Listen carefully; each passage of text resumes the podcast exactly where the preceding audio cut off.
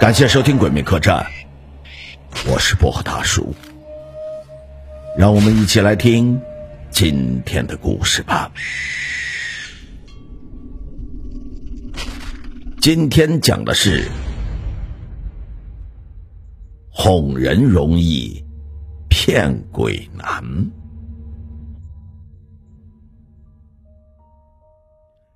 这个故事发生在上世纪。是邻居老张遇到的蹊跷事。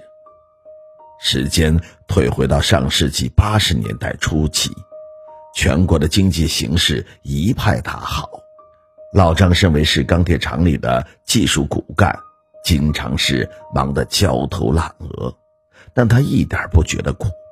按他的话说：“ 俺是社会主义一块砖，哪里需要往哪里搬呗。”老张虽然工作态度认真，但却是一个小心眼儿，眼睛里揉不进一粒沙子。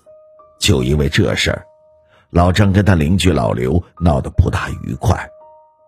老张家住的胡同是个死胡同，老张住最后一户，隔壁住的是同一个厂子后勤主任老刘的一家。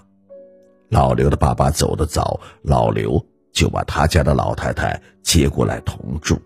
老太太姓王，大家都叫她王老太，年纪约莫七十来岁，头发花白，佝偻着腰，整日穿着粗布的衣裳，蹬着自己纳的千层底，看上去弱不禁风。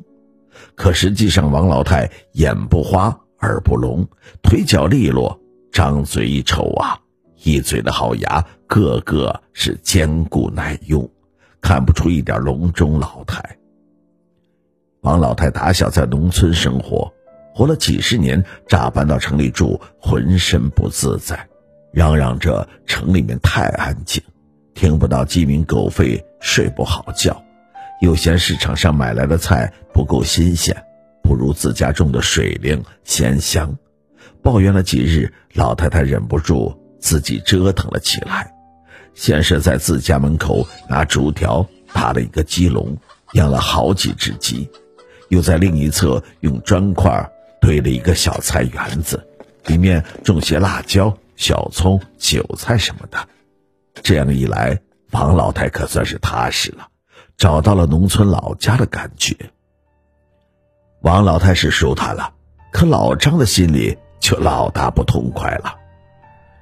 老张因为工作的原因，经常加班到深夜才下班，在烧红的锅炉面前忙活了一整天，流了满身的臭汗。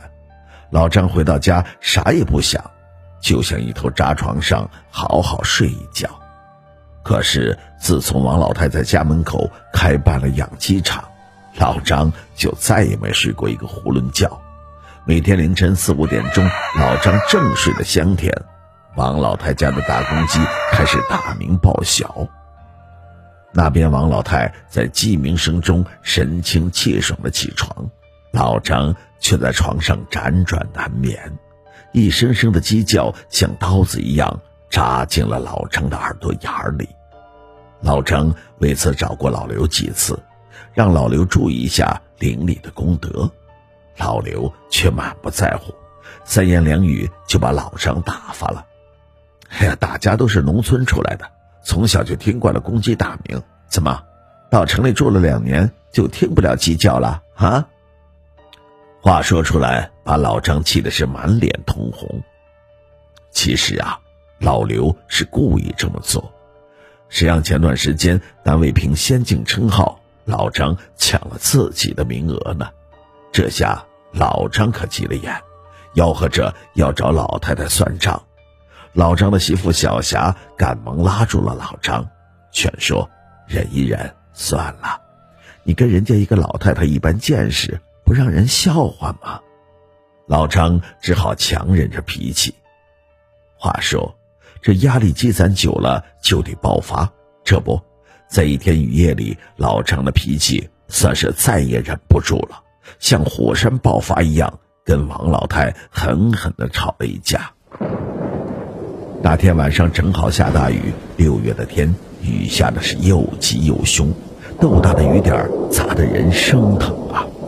老张又忙活到快十二点才下了班，路上湿滑也不敢骑自行车，老张就推着车子，顶着瓢泼大雨往家里走。好不容易走到胡同口，老张刚要松口气，突然脚下打滑，连人带车摔倒在地上。老张挣扎着从地上爬起来，也顾不上疼得呲牙咧嘴，手忙脚乱地扶起跌倒在一旁的自行车。这自行车在当时可是个稀罕物件，谁家能有辆自行车，可比现在开小汽车气派多了。老张省吃俭用了一年，才买了一辆永久牌，对待这车可比他自己都要爱惜。没事就拿块棉布蘸着机油给自行车上光打蜡，这车买回来半年多，还跟新的一样。老张把自行车扶起来一看，顿时傻了眼，车龙头摔得变了形，车把摔成了一条斜线，车身上蹭掉了油漆，皮座子。划开了口子，露出了难看的白色填充物。老张愣在雨中，像丢了魂一样。突然，老张看到王老太堆的菜园子被大雨冲垮，泥水流了一地，这才导致老张滑倒在地，摔坏了爱车。老张是怒吼一声，把自行车靠在墙上，飞起一脚就踹翻了王老太的鸡笼。一时间，雨声中窜起了一片鸡的惨叫声。这一架吵完，老张跟老刘算是结了梁子。虽然是抬头不见低头见的邻居，但每每碰到，都是装作没有看到。时间一晃，又过去一年多，又是个夏日的午夜，老张拖着疲惫的身体，骑着永久牌往家里赶。这天晚上。钢铁厂里遇到了技术难题，几十吨的钢水倒不出来。老张跟同事捣鼓了好久，也没有弄明白怎么回事，一个个愁的是焦头烂额，累的是满头大汗。老张骑着自行车晃晃悠悠的来到了胡同口，一眼就看到胡同口的路灯下面坐着这个老太太，身上穿着的确凉的半袖大褂。手里摇着蒲扇在纳凉，正是老刘家的王老太。老张哼了一声，心想半夜还不回家睡觉，在外面嘚瑟什么？一边想着，一边推着自行车走进了胡同口，仰着脸假装没有看到。走了几步，来到老刘家门口，老张斜眼一看，门口贴着白纸对联，墙根立着一对花圈。老张一看，寻思这是死了人，也不知道是谁没了，难道是老太太？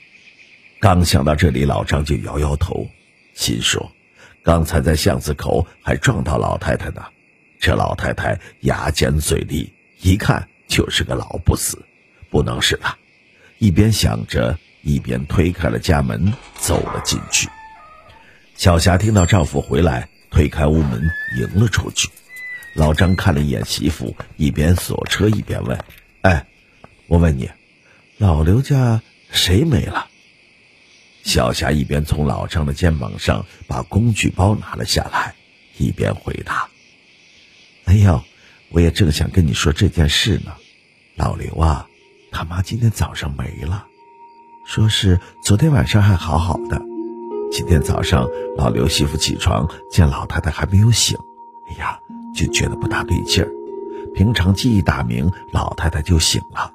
这会儿太阳老高了，怎么还睡着？过去一看呐，嗨，老太太躺在床上就没气儿了，跟睡着了似的，也算那走的安详。小霞一边说着，一边往屋里走，全然没有发现老张愣在了当场。哎，老张，你愣在那干啥？快进屋，我给你做了绿豆汤，放在井水里冰了一个晚上了呢。小霞说着，推开了屋门。老张啊，我寻思着明天再给老刘啊随个份子钱，红白喜事嘛。再说之前跟老刘家闹得不愉快，不就是因为老太太吗？现在老太太走了，这事儿啊也该消停了。老张支吾着回到家里，脑子里嗡嗡作响，日光灯的白光也变得跟平常不一样，看着让人瘆得慌。老张感觉浑身起了鸡皮疙瘩，酷热的六月天竟然打了一个寒战。老张接过小霞递过来的绿豆汤，一口喝完，也没有多说话，脱了衣服就上了床。躺在床上，老张稍稍的平静下来，眼前划过老太太坐在胡同口路灯下摇蒲扇的画面，赶紧的晃了晃脑袋，心想。哎呀，肯定是我今天太累了，看错了，不可能，不可能。这么想着，老张沉沉的睡去。次日一早，老张爬起床就奔着厂子去了，忙活了一整天，技术难题还是没有解决，又折腾到了快十二点。老张骑着自行车往家里赶，快到胡同口，老张突然胃一阵紧。心里默念了几声“阿弥陀佛”，故作镇定地转过了路口，往胡同口扫了一眼，老张差点从自行车上跌下来。胡同口昏黄的路灯下面，跟昨天一样，一位满头银发的老太太正悠然自得地摇着蒲扇纳凉。不是王老太，又是谁？老张吓得闭上了眼，定了定神，心里默念：“哎呀，肯定是眼花，我眼花，肯定是我眼花。”平复了一会儿心情，战战兢兢的又睁开了眼睛。王老太仍然安然的坐在路灯下，看到老张，还伸出拿蒲扇的手向老张招了一招。老张是再也坚持不住。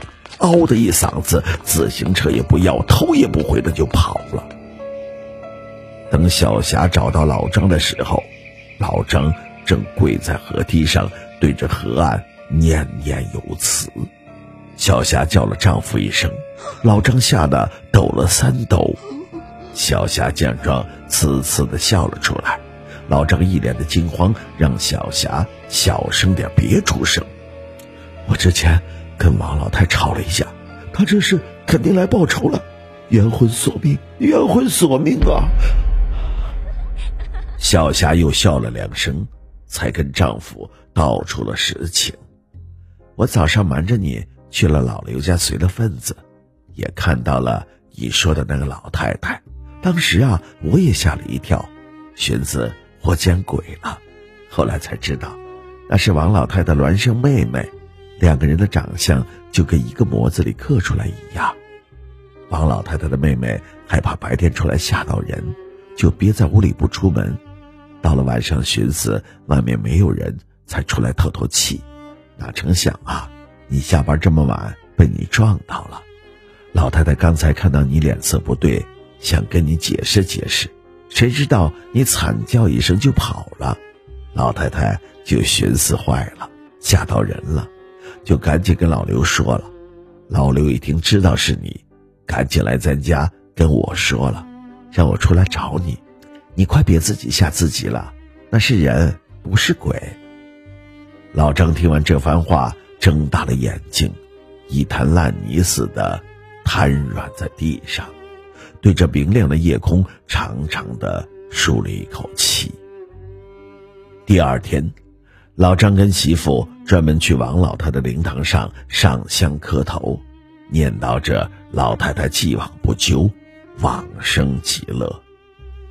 后来呀，老张和老刘家关系处得不错，听说后来还结了亲家。不过老张碰到的这件事，却成了他的一个污点，小霞可没少拿这事儿笑话他。